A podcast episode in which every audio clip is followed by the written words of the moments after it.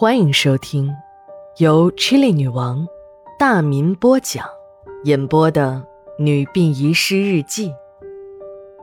本故事纯属虚构，若有雷同，就是个巧合。第一卷，第七十一章。十二月二十一日，晴。办案人员一听说叶护士长的名字，眼睛一亮。这个叶护士长不就是革命功臣老李头的夫人吗？正愁没有办法调查他，他居然和这个死婴案扯上了关系。高队和几个同事都睁大了眼睛，听小护士哆哆嗦嗦的诉说着。那是前两天的一个深夜，他正在值班呢，有一个病人临时出了状况。他就找值夜班的郭医生，跑到值班室一看，门虚掩着，里面还有轻微的说话声音。这两个人声音虽然小，但由于夜深人静，也能听得很清楚。这两个人他不用看，光听声音就知道是郭医生和叶护士长。叶护士长是郭主任的干妈，这在医院里呢人尽皆知。老李头的这些干儿子们早就已经成了气候，盘踞在小城医疗系统的各个要害部门，是公认的惹不起。两个人一边说话，一边还东张西望，好像有什么见不得人的事儿。虽然他有点害怕，但在好奇心的驱使下，就躲在门边往里望。只见叶护士长把一束鲜花递给了郭主任，他认识。这花是剑兰，在医院中当了一年多的护士，看到过很多人都拿这种花来看望病人。叶护士长一边把花放到郭主任手中，一边低声道：“小郭啊，这事儿千万不能让外人知道，干妈的事儿就拜托你了啊。”郭主任接过花说：“哎呀，干妈，你就放心吧。”我办事什么时候出过乱子？正在小护士想转身离开时，自己的手机响了。真不是时候，偏偏这个时候来了短信。谁？伴着郭主任的声音，叶护士长和郭主任两人都从医生办公室的门走了出来。啊，三十八床的病人出了状况。你听到了什么？别到处乱说，小心你的小命。没等郭主任说完，叶护士长就打断了他的话：“这事儿交给我处理，小郭，你去看病人吧。”说着，叶护士长拉着小护士就进了医生值班室。听到什么不要紧，关键是嘴要严。我们都是学医的，你应该知道，让一个人永远不会说话，也不是什么难事儿。边说。叶护士长慈祥的面容不见了，面露凶光，小护士吓得直哆嗦。啊，我我真的没听见，我什么也没有听见，我就是来找郭医生。听着他结结巴巴的哭腔，叶护士长慈祥的表情又回到了脸上，还亲热的拉住他的手，安慰他说：“没有事儿，孩子，不用怕。听说你过段时间要结婚了。”这是叶阿姨的一点心意，就当提前随份子了。说着，叶护士长从怀里拿出一个厚厚的信封，塞到他的手里。他正要推辞，看着叶护士长的脸色又要从慈祥变成恐怖，他把到了嘴边的话咽了回去。这就对了，年轻人，不用我教你，你应该知道。该怎么做？叶护士长拍了拍小护士的肩膀，走出了医生值班室。小护士一路小跑回到了护士值班室，把门插死，打开信封一看，厚厚的一叠钞票，正好五千块。不知道是喜悦还是恐惧，他的心一阵狂跳，久久没能平静下来。审讯室中。小护士的话音刚落，一个警察就走进了审讯室，把一张传真交给了高队。原来，这是一张国际刑警组织的协查回函。那个冒充美之子孙子的小鬼子井上，身份已经查清了，他的真实名字是川岛恒四郎，是时髦部队军团川岛大佐弟弟的孙子。别看年纪不大，但对军国主义的狂热丝毫不比那些老鬼子逊色。大学还没有毕业的他，就已经效力于一个名叫天元株式会社的激进组织。这个组织致力于篡改日本侵略亚洲各国的历史，试图用圣战、共存共荣的言论为侵略套上美丽的光环。在近代，还不断的和邻国制造摩擦，组织了一群激进分子。在该国政府的怂恿下，对我国进行频繁的领土挑衅。这个组织除了在日本民间大有市场外，还得到了该国政府中鹰派的大力支持。伴随着时代的进步，日本侵略的真相被进一步揭开，尤其是近年来，各种真相得到进一步的披露。该国政府的国际形象是越来越差，不少国家的民间个人和团体在日本本土展开了一场场的诉讼，甚至还有人起诉天皇，要追究天皇的战争责任。在日本，天皇是至高无上的，就是想当年在东京军事法庭审判战犯的时候，那些个臭名昭著的战犯。宁可上断头台，也要为天皇开脱。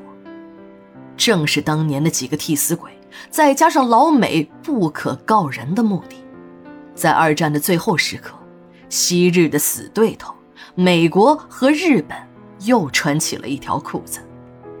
而在中国北方，这个叫二道岭的地方，有着一个天大的秘密，这里。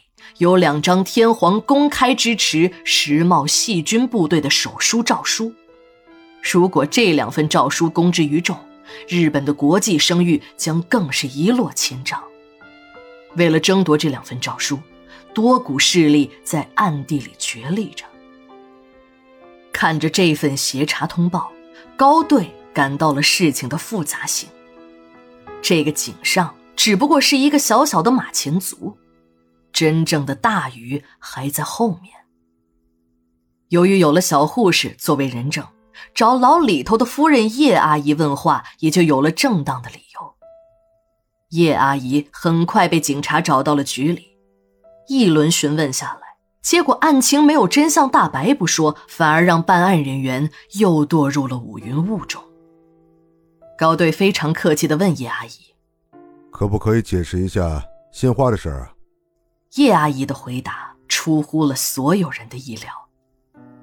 叶阿姨说：“那个小菊长得很像她多年以前失散的女儿。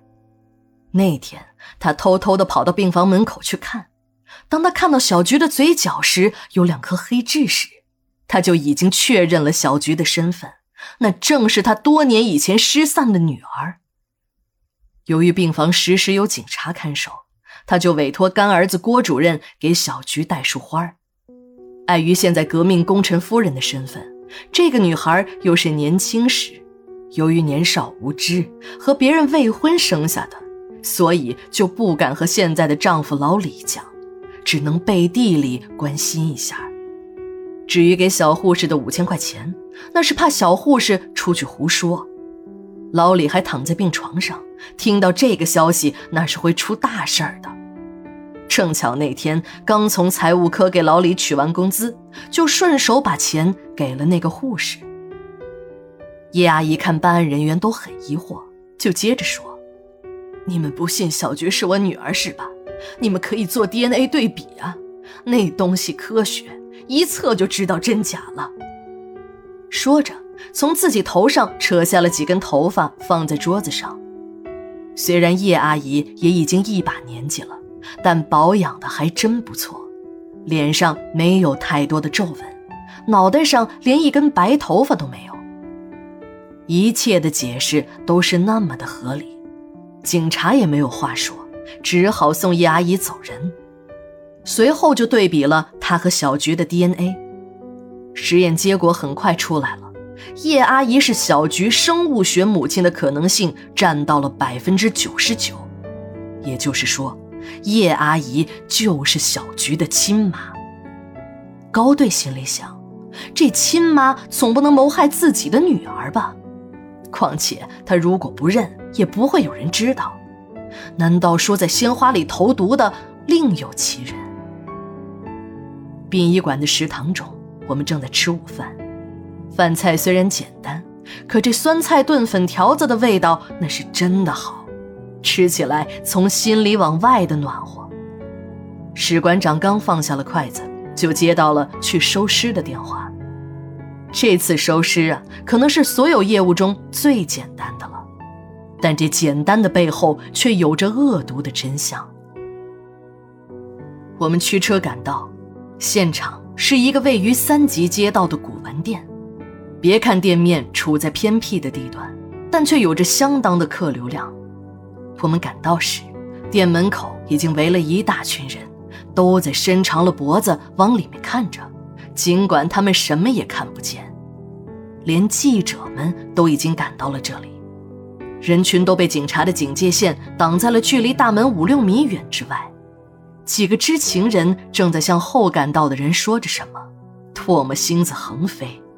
但好奇的人们已经顾不上对方的口水和嘴巴里发出的臭气，把脸凑得很近，享受着满足好奇心后带来的愉悦。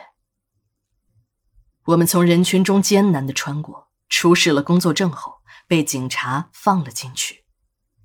古玩店里的装修之豪华，也大大超出了我们的预料。一水的精装修和这所老旧楼房其他的商户并不相称。几个精致的架子上摆放着各色的瓷器、青铜器，墙上悬挂着古色古香的名人字画，地面上还摆放着一张破旧的老式木床，床的夹层已经被打开，一堆白骨横七竖八地散落在床底，床的一角。还有一颗人的头骨，一段系成套状的绳子放在一边，看得出来这年头不短了。结实的绳子都已经变得像豆腐一样，只要碰一下就会散掉。整个床的底部都是被腐烂尸体侵蚀过的痕迹，两只布鞋也只烂剩下了鞋底儿。其实不用问警察，根据我在殡仪馆工作的经验。这已经严重白骨化的尸骸，没有二三十年是不会形成。现场已经勘查完了，刑侦人员正在整理自己采集到的证据。高队睁着布满血丝的眼睛向我们打了个招呼，示意我们可以收尸了。我们取出塑料尸袋，把床里的骸骨小心的一块一块放进袋中。一个戴着金丝眼镜儿、五十岁上下的男人在室内一边搓着手踱步，一边发着牢骚：“真他妈的倒霉呀！喝口凉水都塞牙，放个屁都能把脚后跟砸了。就买了一张破床，也能整回个死人。”十二月二十二日，日记连载，明天继续。